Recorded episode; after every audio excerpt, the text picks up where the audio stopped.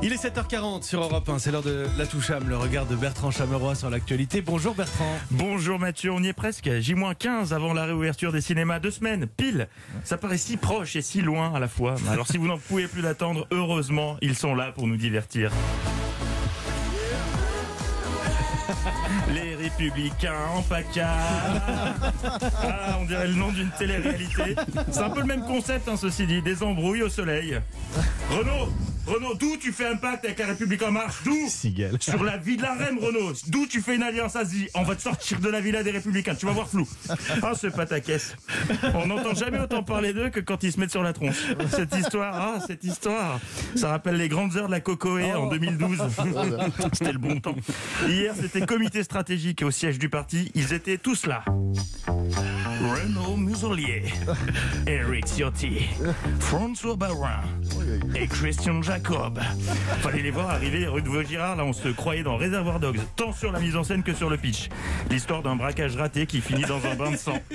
Et les répliques qui ont fuité de la réunion, c'est du Tarantino dans le texte. Hein. Ces phrases ont toutes été rapportées, je n'invente rien. La politique n'est pas un sport pour les plus fragiles. Tu as des amis malfaisants, Renaud. Christian, on m'a mis au banc.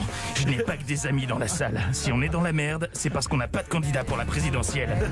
Renaud, tu ne peux pas être celui qui met une balle dans la tête de la droite. C'est du Tarantino. Ben, le seul qui avait pas reçu le brief sur les répliques, c'est Jean-Pierre Raffarin. On lui avait dit Réservoir Dogs, il a compris téléfilm rose de RTL 9. Quand la droite se durcit, la droite se rétrécit. Ouais.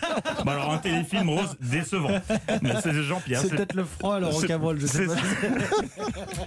C'est pour ça qu'on l'aime, Jean-Pierre Raffarin. Après des heures de discussion, une proposition a été faite. Tu restes dans la famille, Renaud, si tu exclus tout accord avec la République en marche. Ce à quoi il a répondu avec un communiqué qui voulait à la fois tout et rien dire. Rassurant pour les Républicains tout en ne froissant pas la REM ou l'inverse. Ok, ok, il euh, y aura pas d'accord avec En Marche. Mais euh, je suis sensible à tous les soutiens. Mais il y aura pas d'accord. Mais je suis. Mais le mieux, c'est sa proposition. Pour figurer sur la liste, les candidats devront avoir un projet, des compétences et des valeurs républicaines. Projet, compétences, république. Nom de cette trouvaille, le test PCR. C'est pas de moi.